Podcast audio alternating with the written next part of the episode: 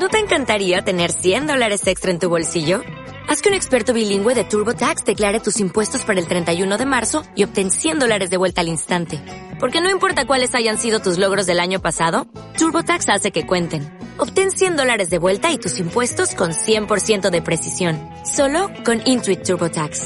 Debes declarar para el 31 de marzo. Crédito solo aplicable al costo de la presentación federal con TurboTax Full Service. Oferta sujeta a cambios o cancelación en cualquier momento.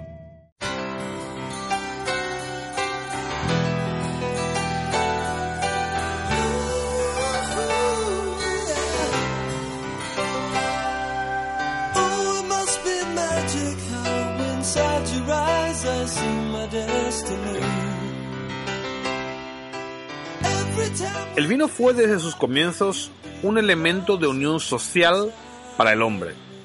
Es una bebida para compartir. Sin embargo, en ocasiones, una comida a solas o el reencuentro con uno mismo puede ser una excusa para descorchar una botella. Pero, ¿y si no me puedo terminar la botella, qué hago con el vino que me sobra? Hola, mi nombre es Daniel Román y esto es Symposium Podcast. Sí, señores y señores, lo que antiguamente conocíamos como Wine is in Air, ahora es Symposium Podcast.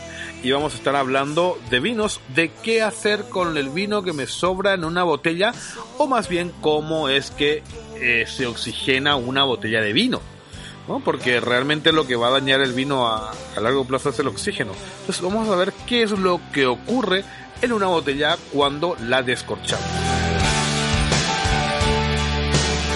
Como os dije, mi nombre es Daniel Román, estamos en el mercado de la cebada, en el centro de Madrid, haciendo muchas cosas, entre ellas hablar de vinos.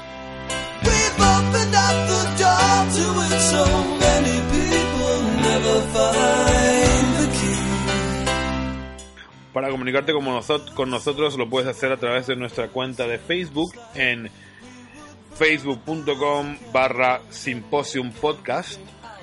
También lo puedes hacer directamente a mi cuenta de, Twitter que es ADEERRE arroba ADR en Twitter y así me envías mensajes directamente a mí eh, y podemos conversar un rato, como ya lo he hecho esta semana, por ejemplo, con Juan, que nos escribió desde Almería, y con Sara, que nos había escrito la semana antepasada desde Madrid y que yo no lo había dicho.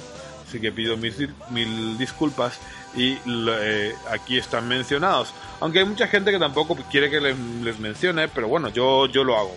Hay muchos elaboradores que han entrado en contacto con, conmigo. Muchísimas gracias por hacerlo, de verdad. Eh, para mí es un honor y es un placer hablar de esto y hacer que la, gente beba cada vez eh, más vino de calidad. Eh, lo que les había dicho es que vamos a hablar hoy de las botellas, de qué hacemos con ese vino una vez que tengamos las botellas abiertas y es lo que vamos a hacer ahora mismo. Después de esta música, que escuchamos algo de sus majestades satánicas Sympathy for the Devil.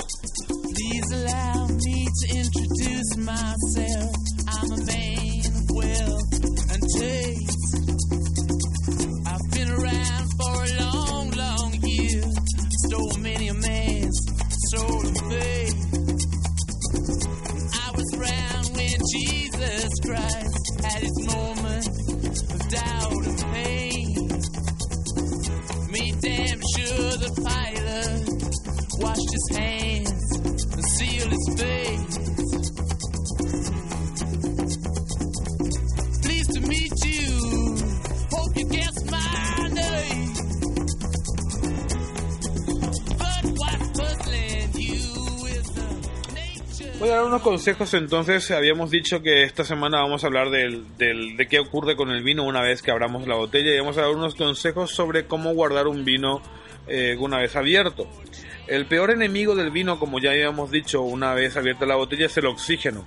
La oxidación eh, se da desde el primer momento en el que el tapón permite al vino estar en contacto con el aire y aunque en un principio aporta grandes beneficios, luego, a un corto periodo de tiempo, una vez que lo satura, comienza a degradarlo y este inicia un corto camino hacia la muerte.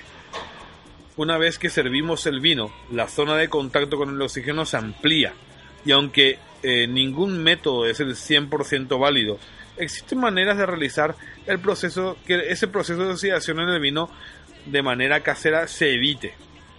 Un truco puede ser tener a mano una botella pequeña para meter el vino eh, que quiero guardar en ella y el espacio de contacto con el oxígeno sea el menor, pero este mm, método eh, lo, aconsejan muchas, muchos libros de enología y muchos de estos libros de divu- divulgación enológica, pero yo no lo recomiendo.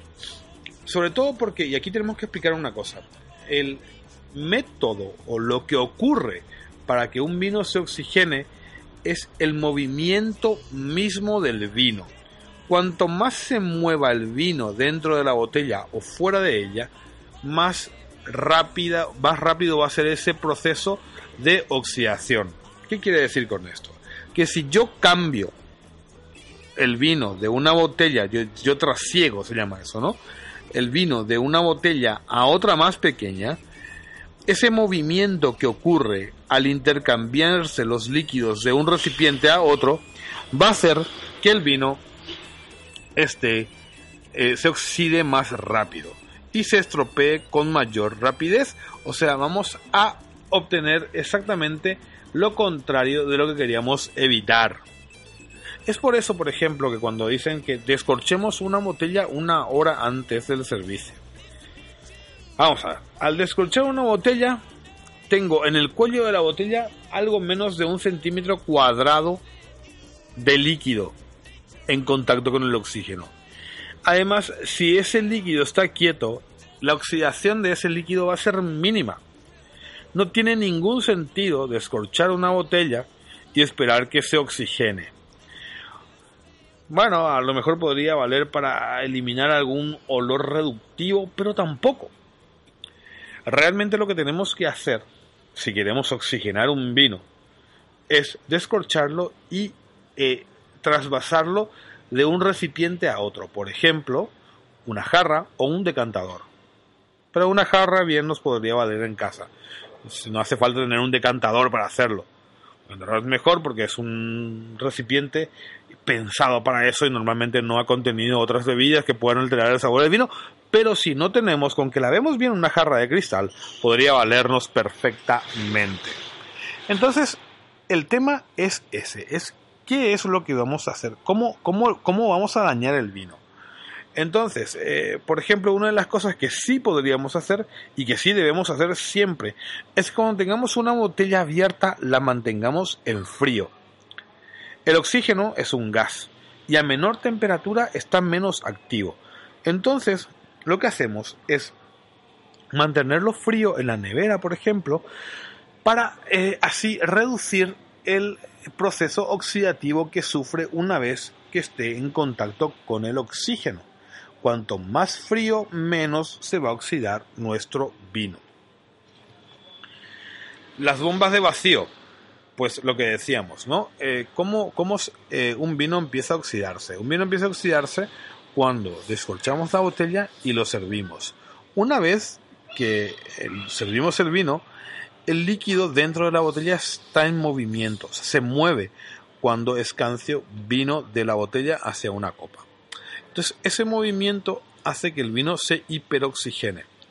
Esa hiperoxigenación va a hacer que el vino se deteriore, más allá de que esté tapado o no con una con un tapón eh, de bombitas de vacío y ese tipo de cosas. Más allá de eso, el vino ya tiene oxígeno dentro, porque estuvo moviéndose, porque estuvo agitándose y porque ya se ha mezclado ese oxígeno con el vino. Imaginemos, vamos a ver si nos entendemos. Voy a intentar hacer una analogía, una analogía para ver si entendemos lo que ocurre. Imaginemos una pecera. Una pecera tiene dentro, normalmente, una bomba de oxígeno que lo que hace es tirar burbujitas dentro del líquido, dentro del agua en este caso. Esas burbujitas que salen dentro del agua no van a oxigenar el agua de la pecera. Lo que mm, ocurre es que esas burbujitas, como salen a grandes cantidades, mueven la superficie del acuario, de la pecera donde tenemos nuestros pececitos. Y al moverse esa superficie, lo que hace es que el agua se va oxigenando por el movimiento de la superficie del agua, no porque inyecte burbujitas de oxígeno dentro del agua. Las burbujitas dentro del agua no hacen nada. Lo que nos va a servir es ese movimiento que ocasionan esas burbujitas en la superficie del, del agua, en este caso. Lo mismo pasa con el vino. Cuando yo sirvo un vino, genero una especie de ola. Hay un video en YouTube que, que voy a poner en las notas del episodio, en el blog. Lo que voy a generar es una ola dentro de la botella. Y esa pequeña ola que se genera dentro de la botella es la que va a oxigenar o la que va a integrar el oxígeno con el líquido, con el vino en este caso. Entonces va a dar igual que luego yo le ponga un tapón de oxígeno porque el oxígeno ya está dentro del vino. Es verdad que va a lograr a que se oxigene menos, mm, pero ya a posteriori el oxígeno ya va a estar dentro del vino y ya va a empezar a hacer eh, estragos, ¿no? Eh, lo ideal siempre, siempre, siempre es terminarse la botella, es terminarnos de beber la botella. Eso es así. Eh, terminar de bebernos la botella siempre, descorchar una botella y terminarla, porque guardar un eh, vino a veces suele ser un poquito contraproducente, aunque si es un buen vino no vamos a, notar mayor diferencia hasta los tres días más o menos una vez abierta y guardada en la nevera con tapón. Le ponemos el mismo corcho y a la nevera, en un sitio en donde no haya olores fuertes y ese tipo de cosas que ya sabemos pero siempre bajándole la temperatura para que el oxígeno no esté tan activo dentro del vino y no haga tanto daño eh, a posteriori una vez abierta la botella, ¿no? Eh, y ya está, es eso. Si voy a abrir una botella, siempre en un lugar frío. Y si voy a, a, a- y si puedo, tengo que acabarme la botella lo antes posible. Bueno, era un poquito eso lo que quería deciros, quería hablar un poquito de esto porque el otro día me preguntaron, bueno, si no me termino esta botella, hay vinos que aguantan más y otros menos, ¿no? Por ejemplo, un oloroso de Jerez evidentemente va a aguantar mucho tiempo más abierto que un vino eh, blanco de rueda. Sí, pero porque el vino blanco de rueda tiene en, pr- en primer lugar menos defensas, digamos, que un vino de Jerez para estos menesteres. Sin embargo, un vino fino de Jerez no, aguanta mucho menos que un vino de rueda. Y hay toda una escala de, de- vinos que aguantan. Un vino tinto, por lo general, aguanta tres días. Un vino blanco, yo antes de tres días me lo bebería. Un vino fino, igual, más o menos en, en la nevera, en la heladera, en la heladera siempre, eh, a temperatura bastante baja, unos dos o tres eh, días. Un vino de Jerez, eh, un oloroso, un amontillado, pues unos 30 días más o menos en la nevera. Un palo cortado también. Un vino dulce, muchísimo tiempo. Eh, pues más o menos es, esa es la relación que tenemos que ir teniendo, ¿no? Pero lo mejor, como siempre decimos, es tener el vino, eh, el vino guardado dentro de la nevera si no lo queremos terminar y nunca pasarnos ni confiar en las bombitas de vacío, mucho menos. O sea, si tenemos eh, la bombita de vacío, bien, porque va a ayudarnos a guardar un poquito más tiempo del vino, pero nunca pasarnos de la semana una vez que abrimos la botella. Tenemos que terminarnos ese vino algo antes. Muy bien, señores y señores, mi nombre es Daniel Román. Esto fue mm, Symposium Podcast y estamos en contacto. Ya a ver si terminamos, escuchamos algún tema. Como siempre, ha sido un placer estar con vosotros y hasta la próxima.